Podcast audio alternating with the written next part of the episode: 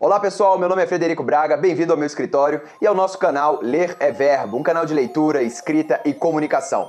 Hoje vamos falar de um livro que eu li, cara, eu li há uns 10 anos atrás, pelo menos, O Porco Filósofo. Vamos lá!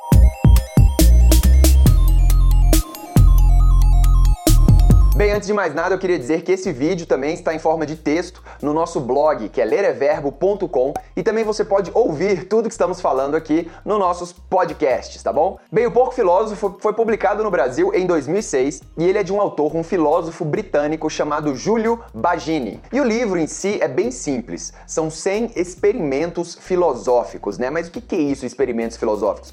Cada capítulo é um experimento, né? Experimento é um problema, é um dilema, é um paradoxo filosófico que você vai pensar muito a respeito disso. Eu falo que esse livro me marcou muito, já faz mais de 10 anos que eu li, mas recorrentemente isso vem é, nas situações que eu tô vivendo, algum problema que eu tô vivendo. Hoje em dia ainda, aí eu lembro de um problema do livro desse, né? Mas como é que é isso, esse problema? Cada problema deve ter, assim, umas duas páginas, é bem curtinho, é bem fácil de ler esse livro. E você não precisa saber filosofia para poder ler o livro. Na verdade, é um convite ao pensamento, sem certo ou sem errado. Por exemplo, esses dias eu estava conversando com meu irmão e aí eu me lembrei de um desses problemas que fala sobre o suicídio. Mas o suicídio ele trata de uma forma muito diferente. Por exemplo, ele fala o seguinte: é, imagina que inventaram uma máquina de teletransporte, beleza? Você vai ser teletransportado para Marte rapidamente. Você entra nessa máquina aqui, todas as suas células, suas informações são copiadas e é feita uma cópia sua lá em Marte.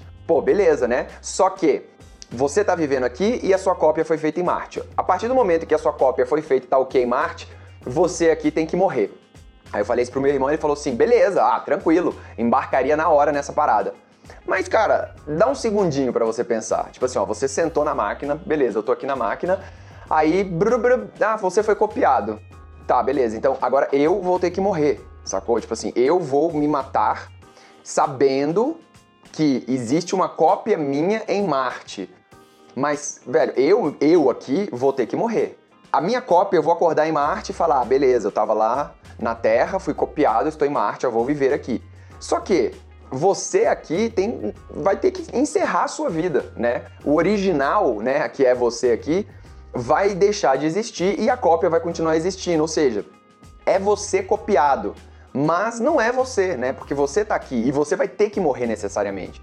Não sei se vocês conseguiram captar a profundidade. Meu irmão demorou um pouco, mas depois que ele captou, ele ficou assim: não, peraí, bicho. Não, não, não, eu não embarcaria nisso, não, velho, porque eu aqui vou morrer.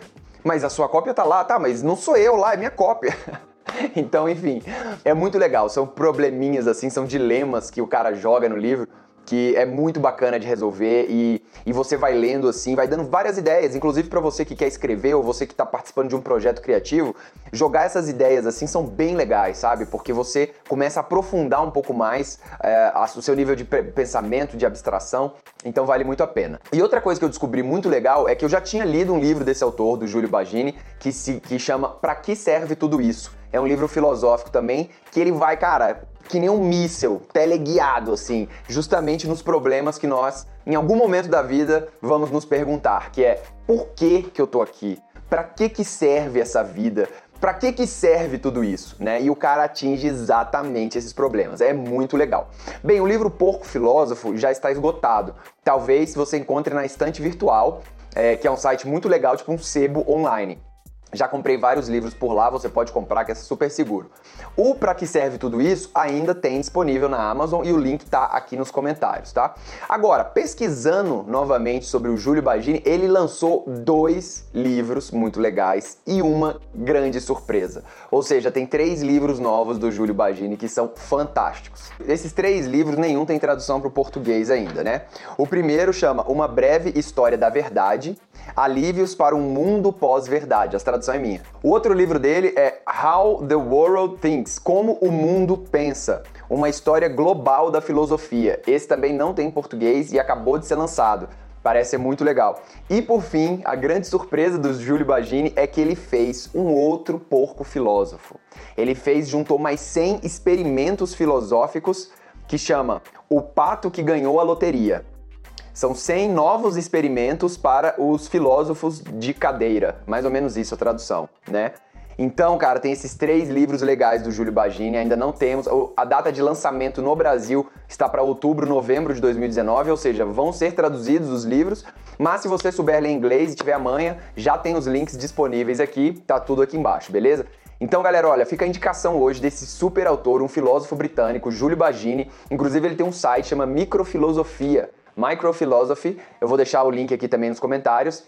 E ele é um cara muito legal, cara. Ele é um cara que atinge justamente essas questões e tenta popularizar um pouco a questão da filosofia. Esses problemas, por exemplo, ele mostra que, cara, todos nós temos esses dilemas morais. Não são só os filósofos, né? Porque eles se debruçam para pensar nisso e eles têm algumas ferramentas para poder pensar nesses problemas. Inclusive esses dois livros novos dele, Como o Mundo Pensa, uma história global da filosofia, ele traz isso, ele traz como as diferentes culturas pensam os determinados problemas que vivemos hoje legal. E outro é uma breve história da verdade. Olha só que título maneiro, velho.